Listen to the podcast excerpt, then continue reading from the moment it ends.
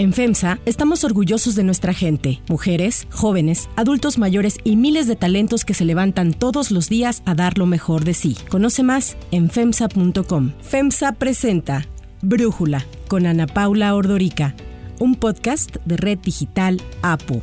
Hoy es viernes 20 de agosto del 2021 y estos son los temas del día. UNICEF detalla cómo ayudará a México en el regreso a las aulas. Califica como normal que se presenten contagios de COVID en las escuelas. El presidente López Obrador insiste en la necesidad de una reforma electoral, aunque será presentada por AMLO. Monreal afina la iniciativa y el INE ya respondió el Tribunal Electoral ordena el recuento total de votos en la elección a gobernador de Campeche y ratifica la sanción al Partido Verde por la campaña con influencers. Pero antes vamos con el tema de profundidad. A principios de agosto, la directora gerente del FMI, Cristalina Georgieva, hizo un anuncio histórico, la asignación de 650 mil millones de dólares en derechos especiales de giro, conocidos como DEGS, a los países miembros, entre ellos a México. Al momento de hacer el anuncio, Georgieva dijo que era la mayor asignación de DEX en la historia del FMI y una inyección de ánimo para la economía mundial en medio de una crisis sin precedentes. La asignación de DEX la hizo el FMI para ayudar en la necesidad de reservas a escala mundial y a largo plazo, para generar confianza y promover la resiliencia y estabilidad de la economía mundial. En particular, el FMI piensa que los DEX van a ayudar a los países miembros más vulnerables que están luchando contra los efectos de la crisis provocado por la pandemia. Conforme a las cuotas de participación de los países miembros, a México le corresponderán el equivalente a 12 mil millones de dólares. Digo el equivalente, porque los DEX no son una moneda con la que se puedan hacer transacciones, son un invento del FMI cuyo precio se fija de acuerdo con una canasta de monedas, el dólar, el euro, el renminbi chino, el yen japonés y la libra esterlina. Los DEX que enviará el FMI como préstamo a México el 23 de agosto próximo serán 8.148 y su equivalencia es de 12.000 millones de dólares que entrarán al Banco de México como un activo. Apenas se dio el anuncio,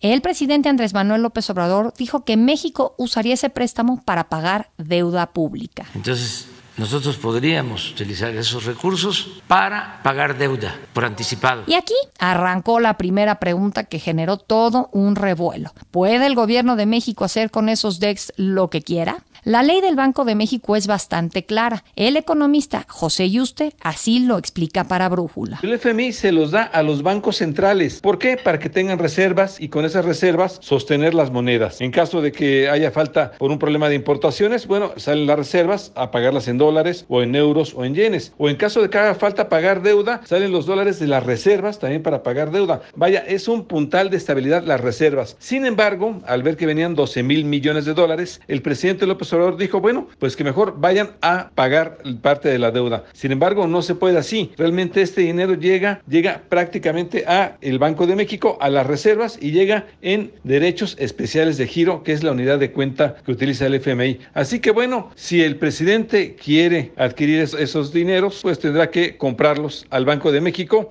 y sí, quizás se ahorra un poco en tasa de interés, pero el que tendrá que comprarlos, se los tendrá que comprarlos al Banco Central. ¿A qué conflicto con un integrante de la Junta de Gobierno se refiere? Al ataque del presidente López Obrador a Gerardo Esquivel, uno de los economistas más sólidos y reconocidos, que fue propuesto por el propio presidente para el Banco de México después de ser subsecretario de Hacienda. Este se dio porque le corrigió su declaración de que usaría los DEX para pagar deuda externa. Estaba yo viendo a Gerardo Esquivel, que ya se volvió este, ultra tecnócrata, diciendo, no se puede lo que plantea el presidente. No se puede porque no se quiere. La ley es muy clara y actualmente no permite que los DEX sean utilizados más que para apuntalar las reservas internacionales en manos del Banco de México. Entonces, ¿cómo puede el gobierno de López Obrador y para qué querrá pagar deuda pública en este momento? El análisis. Eso se lo vamos a preguntar a Valeria Moy, economista y directora del IMCO. Valeria, ¿puede el presidente López Obrador pagar deuda pública con los DEX? Pues mira, Ana Paula, yo creo que la discusión es donde se va a poner interesante ahí. ¿Se pueden usar los DEX o no se pueden usar los DEX? En principio los DEX, hay que decirlo, no son una moneda, es una canasta de monedas. Entonces, uno podría deshacerse de un DEX. Tú imagínate que a ti te regala el Fondo Monetario. Ana Paula, yo Fondo Monetario te regalo un deck, tú podrías deshacerte de ese deck si alguien te lo compra. Tienes que encontrar un comprador y ese comprador te puede dar dólares o euros o yenes por ese deck. El problema es que por ley esos decks no los puede tener cualquiera. No es una moneda en el sentido de que se puede intercambiar libremente. Se establece claramente quiénes pueden tener decks y bajo qué principios se pueden intercambiar. Entonces, lo que viene ahora es la discusión sobre, más que los decks, sobre las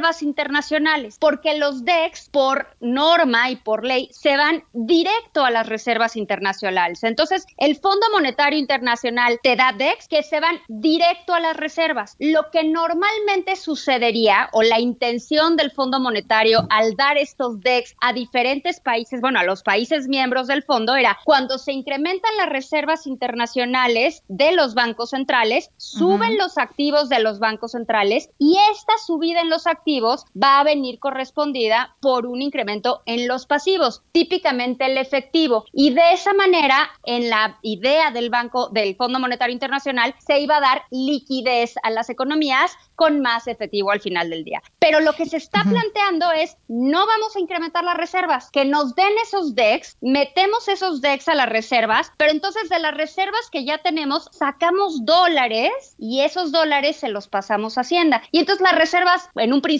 podrían quedarse igual, lo que pasa es que sustituyes DEX por dólares que ya tienes en las reservas. Se va a volver un tema bien complicado y bien interesante porque en principio parecería que con la ley actual no se puede hacer, pero quizás es un tema que pueda volverse de abogados, quizás es un tema que se vuelva de interpretación legal de los diferentes artículos de la ley de Banco de México. Eh, Valeria, yo no encuentro el sentido de querer pagar eh, deuda con activos en un momento de crisis. De alguna manera me hace eh, pensar o dudar que lo que quiere el presidente es lo que tú estás diciendo, lograr que le entre más dinero a Hacienda y de esa manera pueda gastar más sin que aumente la deuda pública que al presidente ves que siempre ha dicho que no quiere aumentar la deuda, pero pues si logra tener más dinero, poder gastar más sin que aumente la deuda, siento que puede ser hacia donde va encaminado esta intención del presidente que pues quizás no se había dado cuenta de qué dice el artículo 18, 19 y 20 de la ley de Banco de México. Mira, yo creo que lo que se vuelve interesante es que yo tampoco creo que esta sea una discusión sobre la deuda, pero no hay que olvidar que el dinero es fungible.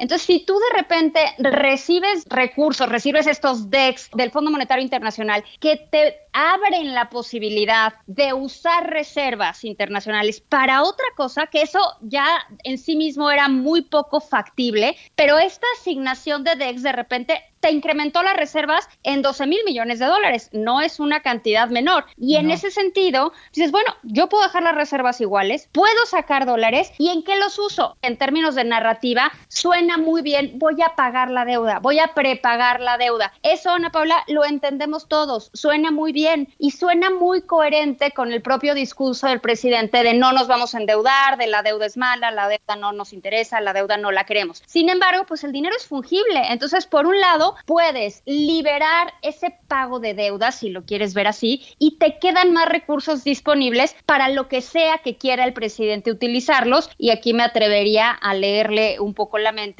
que van a ser sus programas sociales. Entonces, de alguna manera, yo creo que la deuda lo que da es narrativa, lo que da es contexto para explicar algo en una mañanera, pero el tema no es la deuda. No estamos en un momento complicado de pago de deuda, ni remotamente. La verdad es que en temas de deuda, macroeconómicamente el país está bastante sólido. La otra duda es sobre la credibilidad. Entiendo que los bancos centrales de todo el mundo viven de señales para afianzar su credibilidad. Si de alguna manera le dan la posibilidad al presidente de usar los DEX a su antojo, ¿qué pasa con la credibilidad del Banco de México, Valeria? Ese es el tema, porque también está, hay que recordar, el secretario de Hacienda está en la Comisión de Cambios de Banco de México. No es una figura únicamente decorativa y el secretario de Hacienda tiene un rol muy importante en la Comisión de Cambios del Banco Central. Esta injerencia que está teniendo en estos momentos la Secretaría de Hacienda con el Banco de México y el precedente que se siente en el momento que se decida qué se va a hacer con estos DEX, yo creo que va a ser muy importante. Hay quien dice que esto no merma la autonomía del Banco Central. Yo creo que sí merma la autonomía del Banco Central, porque esta al final del día es una decisión que va a tomar el secretario de Hacienda. Ya sabemos que la idea de usar los DEX vino del secretario de Hacienda y entonces tengo la impresión, por lo que yo veo, que el secretario de Hacienda está metiendo su cuchara en las decisiones que tenga Banco de México. Yo no digo que antiguamente el secretario de Hacienda tuviera una comunicación muy cercana con el gobernador de Banco de México para lograr mover al país en el mismo sentido. Sin embargo, lo que estamos viendo ahora es una injerencia pues muy directa del secretario de Hacienda en el funcionamiento del Banco Central. A mí me parece que sería un mal precedente. No digo que no se pueda hacer, quizás sí se pueda hacer, quizás a través de hacer algunas interpretaciones legales se podría hacer, pero de cualquier manera sí me parece que es una intervención del secretario de Hacienda, por supuesto, para cumplir cierto deseo presidencial en el Banco Central. Y eso a mí me parece que es un mal precedente. Y sabemos qué opina el FMI de que en México se esté pensando hacer esto, porque cuando la directora Cristalina Georgieva hizo el anuncio, pues yo creo que no se imaginó que un país como México iba a salir de pronto con esta idea. Pues mira, la idea de Cristalina Georgieva en su momento, y así lo expresó cuando se asignaron estos millones, miles de millones de DEX, era, y así lo dijo, fue dar más recursos a los países, dar más liquidez a los países para que estos pudieran recuperarse más rápidamente en el mundo post-COVID, en la economía post-COVID. Sinceramente, en el momento que la directora gerente del Fondo Monetario Internacional anunció esta creación histórica de DEX, pues yo dije, ¿en qué embrollo? Nos va a meter el Fondo Monetario Internacional, porque cambia las reservas y en ese sentido cambia las decisiones que los países puedan tomar en términos de política monetaria y lo que estamos viendo ya no es solo de política monetaria, sino de política fiscal. Entonces, quizás la buena intención, entre comillas, del Fondo Monetario Internacional de vamos a agregarle liquidez a las economías, pues acabó metiendo a algunos países, como el caso de México, en un embrollo muy complicado en el que quizás empiece a haber injerencia de una autoridad sobre otra. Yo no creo que esta haya sido la intención del Fondo Monetario, pero sinceramente es un efecto que tendría que haber previsto. Entonces, no sé qué opina el fondo de que se puedan usar como se está planteando en México, pero sin duda creo que el fondo también debería estar muy atento a los efectos que puede estar ocasionando a través pues decisiones como esta, ¿no? Esta, este incremento enorme histórico, alrededor del 70% de los DEX que se han asignado en la historia desde que se crearon los DEX son esta asignación de agosto, o sea, de todos los DEX que se han creado desde 1969, el 70% corresponden a la asignación reciente. Entonces, yo creo que no se imaginó el choque que podía tener en ciertas economías como la mexicana. Valeria Moy, muchísimas gracias eh, por platicar con nosotros.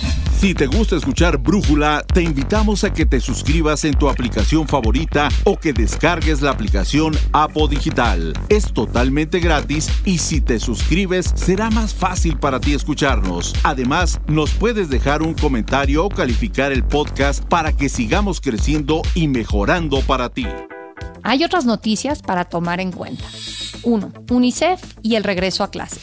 El representante de UNICEF en México, Luis Fernando Carrera Castro, informó que van a ayudar en el regreso a clases presenciales que se tiene programado para el próximo 30 de agosto en México. Insiste en la necesidad de retomar las actividades presenciales ante los aprendizajes que se han perdido durante los meses de pandemia. El representante destacó que aunque en el mundo entero se han implementado medidas remediales para evitar el rezago escolar, este problema no se ha podido evitar apunta que mil millones de niños han retomado clases presenciales tras los confinamientos decretados en todo el mundo, mientras que 750 millones de niños están a punto de volver a las aulas. Sin embargo, alertó que 150 millones de menores, de los cuales 37 están en México, no han pisado la escuela en los últimos 18 meses. Carrera Castro detalló que existen cuatro ejes en los que se basará la cooperación de la UNICEF y la CEF. Y también dijo esto. Por supuesto que pueden haber focos infecciosos. Eso demos por descontado que es una posibilidad. Es algo normal que suceda. La pregunta es cómo los manejamos. La pregunta es cómo hacer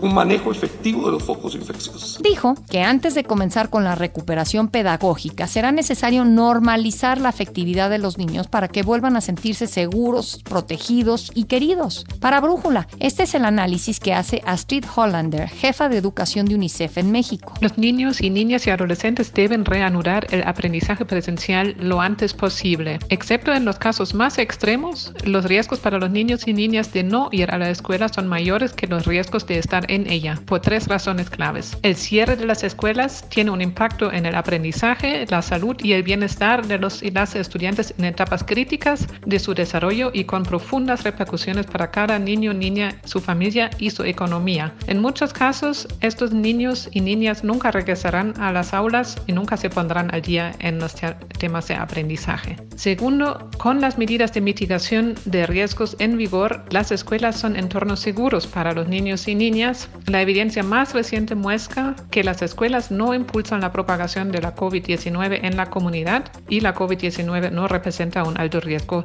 para los niños y niñas. El cierre de las escuelas tiene el mayor impacto negativo en los niños y niñas más vulnerables, que tienen muchas menos probabilidades de tener acceso a la enseñanza a distancia y más de estar expuestos a la violencia, el abuso, el abandono, el trabajo infantil, el matrimonio adolescente y otros riesgos. 2. Reforma electoral. El presidente Andrés Manuel López Obrador reiteró que presentará una iniciativa de reforma constitucional en materia electoral, la cual dijo será integral y abordará la organización de elecciones, el papel del INE y el Tribunal Electoral, además de que privilegiará que todos los mexicanos y mexicanas puedan participar en la vida democrática del país sin obstáculos y sin que haya candados en la ley. Tenemos que enfrentar esto, porque si no, quedaría cojo nuestro proyecto. Y aunque López Obrador dijo que será él quien presente la iniciativa, el coordinador de la bancada de Morena en el Senado, Ricardo Monreal, informó que está en la revisión final de la iniciativa de esta reforma que señaló presentará en el momento oportuno. Es una reforma muy ambiciosa en materia política electoral. Ayer se filtró un borrador del proyecto a cargo de Monreal, quien aunque confirmó su veracidad, dijo que estaba incompleto. En este documento se apunta que se buscaría el cese anticipado de los 11 integrantes del INE y de los 7 magistrados del Tribunal Electoral, a quienes propone que se les siga pagando hasta que concluyan los periodos para los que fueron elegidos. Otro de los puntos que incluiría la eventual reforma electoral de Monreal es que el INE absorba las facultades de 32 organismos públicos locales electorales, los OPLES, retirarle al INE la facultad exclusiva de fiscalizar a los partidos políticos, asumiendo cada partido la tarea de autofiscalizarse, risible sinceramente. Bueno, también la presidencia del INE sería por un periodo trianual y sería rotatoria. También buscaría eliminar las senadurías de representación proporcional, por lo que los escaños de la Cámara Alta pasarían de 128 a 96 y en la Cámara de Diputados nos quedaríamos solamente con 400 de ellos. Quien reaccionó al tema fue el INE. El consejero presidente Lorenzo Córdoba aseguró que una reforma electoral de gran calado es innecesaria e inoportuna. Una reforma de gran calado, como algunos actores políticos han venido planteando, resulta absolutamente innecesaria. 3. Fallos del tribunal. El Tribunal Electoral ordenó el recuento de todos los votos en la elección a gobernador en Campeche que ganó la candidata morenista Laida Sansores. El Tribunal Federal se pronunció en contra de las resoluciones emitidas por el Tribunal Local en las que declaraba improcedente el recuento, pese a las quejas recibidas. Por ello, consideraron necesario ordenar el recuento total de las casillas para garantizar el principio de certeza. Y es que el triunfo de Sansores fue bastante cerrado. Ganó con el 33.2% de los votos contra el 31.6% que obtuvo Eliseo Fernández de Movimiento Ciudadano. Cristian Castro de la Alianza Va por México obtuvo el 30.8%. Además, los 8.000 votos nulos registrados en la elección superan los 6.000 que hubo de diferencia entre Sansores y Fernández. Otro de los temas que resolvió el Tribunal Electoral fue la sanción en contra del Partido Verde por la difusión de mensajes en redes sociales por influencers el día antes de las elecciones del 6 de junio. La Sala Superior ratificó la sanción económica impuesta por el INE en contra del Verde por casi 41 millones de pesos y un año sin acceso a radio y televisión. Yo soy Ana Paula Ordorica Brújula, lo produce Batseba Feitelson. En la redacción, Elizabeth Rangel. En la coordinación, Christopher Chimal. Y en la edición, Omar Lozano. Yo los espero el lunes con la información más importante del día. Que pasen un muy buen fin de semana. Oxo, Farmacias ISA, Cruz Verde, Oxo Gas, Coca-Cola FEMSA, Invera, Torrey y PTM son algunas de las muchas empresas que crean más de 245 mil empleos tan solo en México y generan valor como parte de FEMSA. FEMSA presentó Brújula con Ana Paula Ordorica un podcast de Red Digital APO.